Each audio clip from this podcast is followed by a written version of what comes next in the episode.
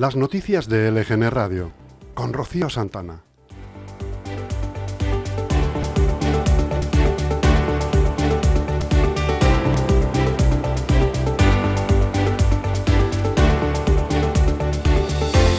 Muy buenos días y húmedos días. Ya estamos a jueves 19 de octubre. Bienvenidos un día más aquí, a su casa, a LGN Radio. Y ya saben, estamos en directo a través de nuestra web lgnmedios.com, donde pueden seguir de cerca con nosotros la actualidad de la Comunidad de Madrid y sus municipios. Además, nos pueden ver en, el apartado Ver Directos de nuestra página web y también en el apartado Ver Directos de YouTube. Además, estamos en Spotify y Apple Podcasts.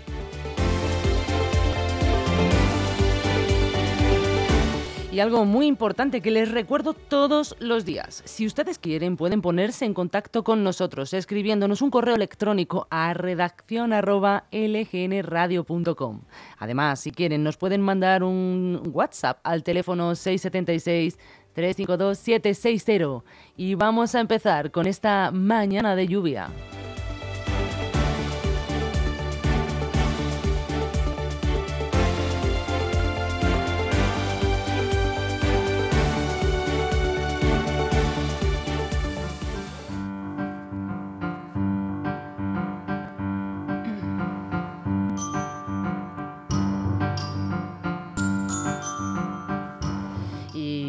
Esta música ya nos está recordando que vamos a ver qué sucedió tal día como hoy, 19 de octubre. Bueno, pues en primer lugar nos vamos a ir al 1469. Boda en Valladolid de Isabel I de Castilla y Fernando V de Aragón, futuros reyes católicos. En 1868 se establece en España, ay, la peseta, ¿la recuerdan? Comunidad monetaria.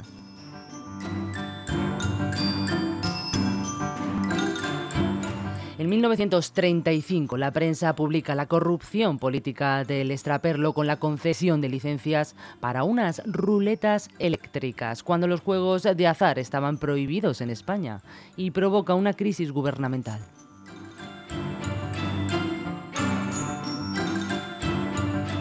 En 1957, el, gimnasta español Joaquín Blum se, proclama campeón de Europa en París. Gana en anillas, eh, caballo de, con arcos y paralelas, y queda segundo en las restantes. En 1973, alrededor de 200 muertos por las lluvias torrenciales en el sureste de España cayeron hasta 600 litros por metro cuadrado.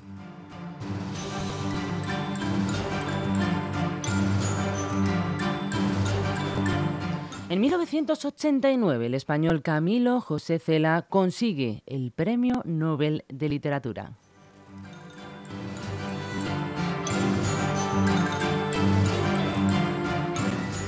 Y terminamos en 2022. La revista Nature publica el primer retrato genético de una familia neandertal localizada en las cuevas de Siberia.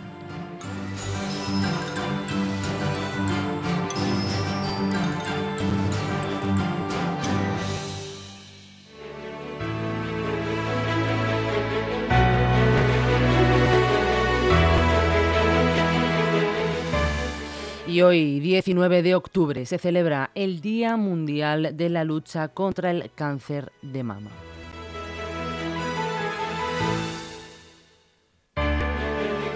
Y aprovechamos esta sintonía para contarles el tiempo que tenemos, que más o menos ya lo hemos avanzado al principio de nuestro informativo, el que tendremos y bueno, pues todo lo que nos espera a lo largo del día de hoy. Hoy hemos empezado, como les decía, la jornada con la península pasada por agua. Seguiremos con la influencia de la borrasca Babet, alejándose, eso sí, hacia el norte y entrando entre otra nueva que se llama Alain. Se espera el predominio de cielos nubosos con precipitaciones abundantes generalizadas, acompañadas de tormenta, que avanzarán de oeste a este. Pueden ser localmente fuertes en amplias zonas de la mitad sur-noroeste y Pirineos, especialmente sur y oeste de Galicia. Las temperaturas descenderán de forma generalizada, salvo en Canarias y el estrecho, donde pueden aumentar las máximas.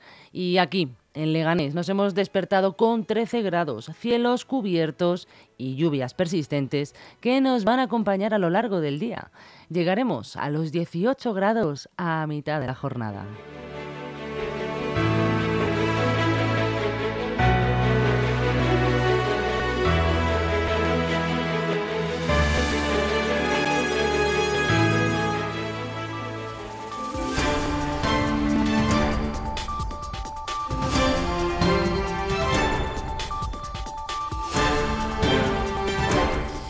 Y vamos a empezar nuestro repaso de titulares de hoy, no sin avisarles antes que hoy vamos un poquito más rápido en nuestra programación de informativo porque vamos a tener eh, a una persona que nos va a contar un atentado, un presunto atentado que ha sucedido en Roma y bueno, va a estar aquí con nosotros en el estudio, entonces les animo a que lo sigan después de nuestro repaso de titulares. Y empezamos. Vamos a dar comienzo con El País, que dice que Israel lanza una nueva oleada de bombardeos sobre Gaza, donde una cuarta parte de las casas están destruidas. Egipto permitirá la entrada de 20 camiones de ayuda humanitaria cuando se arreglen las carreteras próximas al paso fronterizo.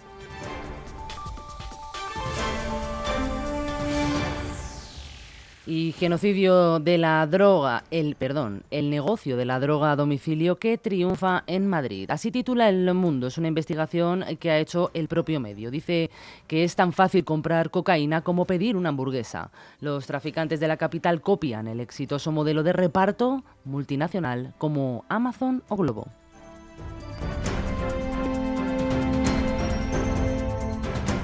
Seguimos con ABC. El Consejo Europeo tumba la propuesta intervencionista de Sánchez en el mercado eléctrico. La gran reforma que pretendía el Ejecutivo español ha quedado en meros ajustes. Y continuamos. El diario.es. El juez imputa a Laporta en el caso Negreira tras afirmar hace 10 días que sus delitos estaban prescritos.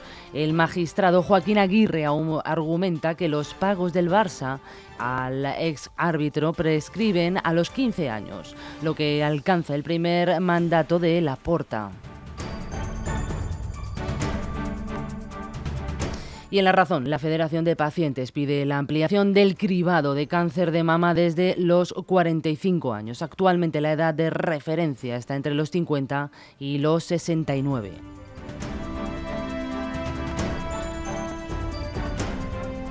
En Infolibre, el CIS refleja una caída del Partido Socialista de un punto en el último mes y muestra un empate técnico con el Partido Popular.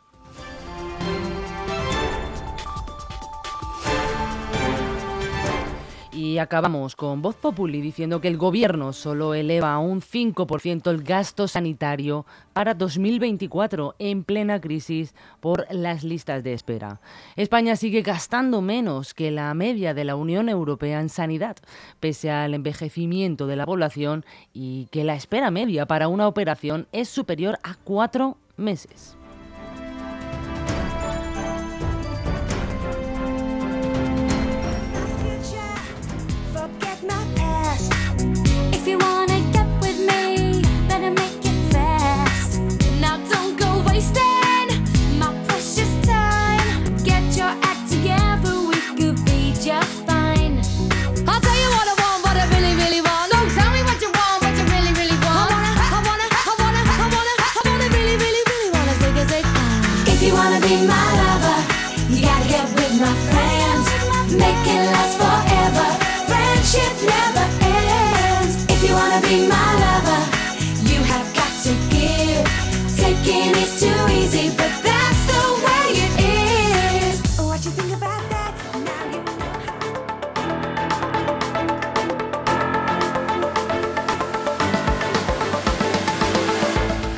Como les comentaba, tengo aquí a mi izquierda a mi compañera Irene Raez y bueno, viene a explicarnos su experiencia y sobre todo el caso concreto, porque se ha producido un presunto atentado en Roma acerca del conflicto que se está produciendo por Israel y Gaza. Entonces, bueno, mm, hemos intentado esta mañana buscar noticias nacionales que no hemos encontrado, únicamente hemos visto que se publicaba en el medio de comunicación televisivo de Antena 3. Eh, les pongo un poco en situación, Irene, muy buenos días. ¿Cómo estás? Espérate que no te he subido el micrófono. Ahora ya sí. buenos días, Rocío. Buenos días. Pues a ver, eh, les comento un poquito. Irene, mi, nuestra compañera, tenía un viaje programado para Roma para esta misma mañana, ¿sí? Sí. Y finalmente no ha podido llevarse a cabo. No ha podido llevarse a cabo, no. Eh, a ver, yo es cierto que mm, llevaba unos cuantos días observando la hostilidad eh, que estamos viviendo ahora mismo, en, no solamente en España o Italia, sino en toda Europa y en, todo el mundo realmente. Y mm, tenía yo la mosca detrás de la oreja, digo, uff, no sé si es el mejor momento quizá para meterme en un aeropuerto eh, o para viajar a un país y a una ciudad en la que voy a estar recorriendo eh, lugares tan emblemáticos, mm, muy conglomerados, etcétera. Entonces estaba yo un poco así. Y ayer cuando volví a casa ya mis padres me dieron la noticia de que que bueno, que en Roma se había producido un, un atentado, un lobo solitario había actuado. ¿Cómo, qué, ¿Qué, em, sucedió? ¿Qué fue exactamente lo que pasó? Pues... Lo, lo, de lo que no ha salido en los medios nacionales, que sí ha salido en los medios internacionales. Eh, los, sí, está por toda la prensa italiana, eh, ya que yo, evidentemente, como iba a ir para allá, pues me he estado informando mucho. Y, y nada, pues eh, se ha producido un asesinato. Un, un marroquí Em, pues, eh, que estaba allí de forma ilegal, eh, pues eso, ha cometido el asesinato, ha, degollado a un italiano de 32 años en Roma y, bueno, segundos después ha sido abatido por la policía, eh, por los carabinieri y, y, bueno, hasta ahí, hasta ahí podemos leer. Está siendo muy complicado el ambiente, está muy caldeado, especialmente por, por el tipo de gobierno que tienen ahora mismo en, en, Italia.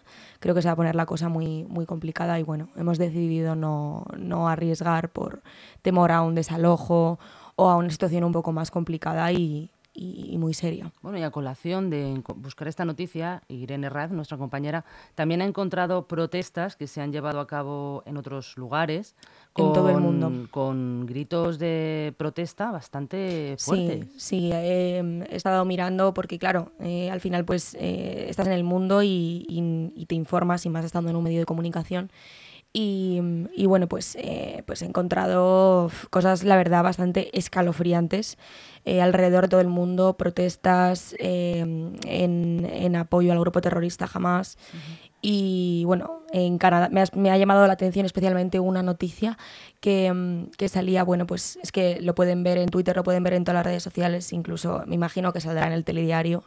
Eh, una, una manifestación gigante eh, con gritos de, de, bueno, que les corten la cabeza, que les decapiten, o sea, tremendo. Tremendo. Sí, todo eso era lo que realmente te estaba escuchando y digo, pero bueno, ¿cómo pueden estar gritando esa, esa barbaridad, sí. no? Al final. Pues, y en bueno. un sitio como Canadá, claro. además, que es un sitio como súper protegido, que tienen todo, mmm, no sé, que tienen un, un, un, ambiente bastante tranquilo y bastante, lo que te digo, bastante blindado. Entonces, si eso está así en Canadá, no me quiero imaginar cómo está aquí en Europa. Irene, y concretamente con tu, en tu caso, ¿no? Uh -huh. El, eh, ¿con qué compañía viajabais vosotros? Nosotros viajábamos con Iberia. ¿Y qué ha sucedido con esos billetes? ¿Cómo habéis, de, no sé, desarrollado el tema de devolución o habéis llamado? ¿Se han puesto en contacto con vosotros? No, no, por ahora, vamos, no, sabe, no se han puesto en contacto con nosotros y ya no, no lo vamos a saber porque yo inmediatamente cuando vi la noticia dije, bueno, esto ya no, no se puede. Uh -huh. Y mi novio llamó por teléfono y nada, le dijeron que sin problema o eh, le iban a dar un bono donde poder pues, realizar viajes durante un año eh, y así no pierdes el dinero, ¿no? Pero qué curioso que, que, una de las opciones por las que te dan el bono y por las que por la que nos lo dieron a nosotros fue por eh, ataque terrorista inminente. Uh -huh. Entonces, estando así la cosa en una aerolínea como es Iberia, que no se anda con, con tonterías, pues me parece bastante llamativo y yo desde aquí quiero hacer un llamamiento a, a todo, a todo el, el, país y a toda la comunidad de Madrid, etcétera, que, que bueno, tengamos precaución. No podemos vivir con miedo, está claro, pero sí que sí que sería conveniente ser precavidos y evitar aglomeraciones, evitar lugares muy concurridos y muy emblemáticos. Puede pasar en cualquier lado o en cualquier lado o no pasar nunca, ¿no? Pero por si acaso, pues andar con, con mil ojos. De hecho, ayer dábamos la noticia en nuestro avance informativo de las 3 de la tarde que en Madrid se ha reforzado el sistema policial. Sí. Y bueno, pues esperemos que esto pase lo antes posible y, que se quede, pues bueno, en una tragedia y no pase mucho más, más allá. Pues Irene, muchísimas gracias por participar en nuestro informativo y por aportarnos esta información de la que no contamos, con la que no contamos en los medios de momento, de momento. digitales. Gracias. Muchas gracias, Rocío.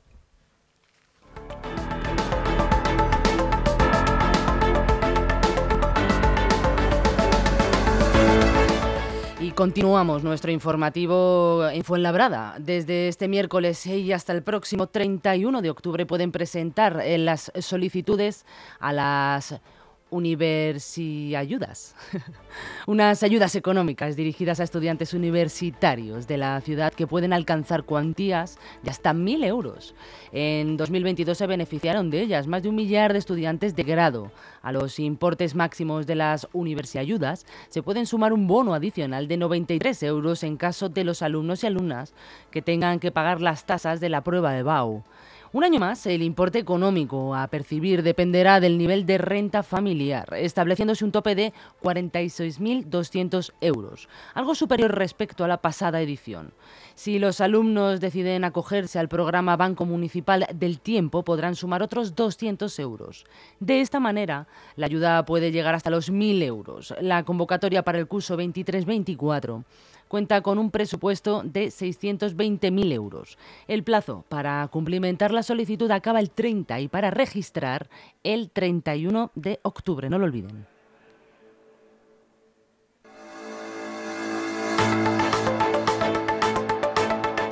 Y nos vamos hasta el Corcón, porque hoy se ha abierto el plazo para optar a las viviendas del Plan Vive en el municipio. Las inscripciones se pueden realizar a través del formulario web habilitado en la página. Se recogerán los datos, pero en ningún caso la documentación. No aporten ningún documento. Esta deberá facilitarse en una fase posterior. Los requisitos para ello son ser mayor de edad o menor emancipado y no encontrarse incapacitado para obligarse contractualmente, de acuerdo con lo establecido en el Código Civil. Tener nacionalidad española o residencia legal aquí en España.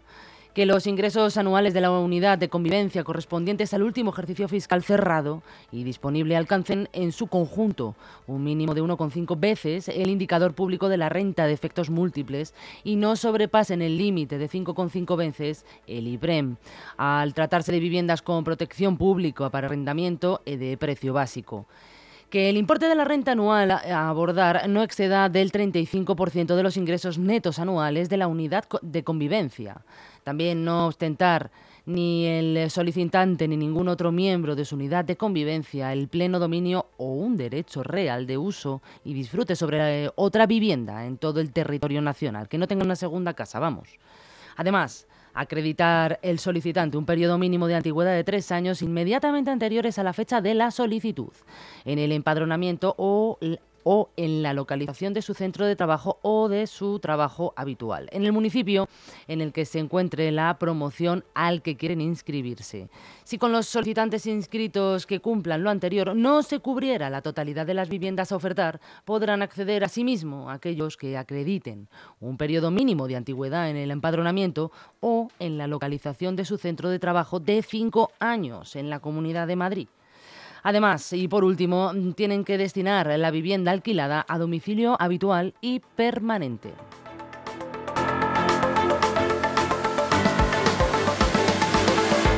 Y los municipios de Leganés y Getafe quieren consolidarse como referentes del país e incluso internacionalmente en dos sectores muy concretos, el de la inteligencia artificial y el aeroespacial. El alcalde de Leganés, concretamente Miguel Ángel Recuenco, se plantea convertir nuestro municipio en todo un referente. Además, ha afirmado que la Comunidad de Madrid eligió Leganés para establecer el clúster para el desarrollo y aplicación de la inteligencia artificial y no fue una declaración de intenciones, fue un paso al frente que ha encontrado sintonía y trabajo, afirma. Y esta vez hemos podido ver a nuestro alcalde, a Recuenco, paseando ayer concretamente por el barrio de La Fortuna para ver qué necesidades necesitan los vecinos. Poco a poco el ayuntamiento de Leganés, nuestro ayuntamiento, está escuchando las propuestas de los vecinos para mejorar el municipio. No obstante, también les recomiendo que miren las redes sociales, que miren la red de Twitter X actualmente, donde van a poder ver por dónde va pasando el ayuntamiento y sobre todo también van a poder pedir al propio ayuntamiento que vayan a su zona de residencia e incluso mandarle fotografías de cosas que ustedes consideran que pueden arreglar.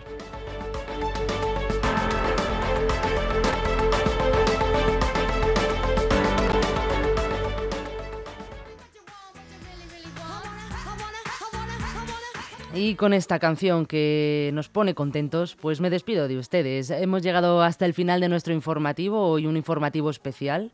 Y ya saben que tienen una cita conmigo esta tarde a las 3 y cuarto para hacer ese repaso de titulares. Les recuerdo que pueden volver a vernos en nuestra página web, en el apartado Ver Directos, también en YouTube, en el apartado Ver Directos, y que nos pueden escuchar en Spotify y Apple Podcast.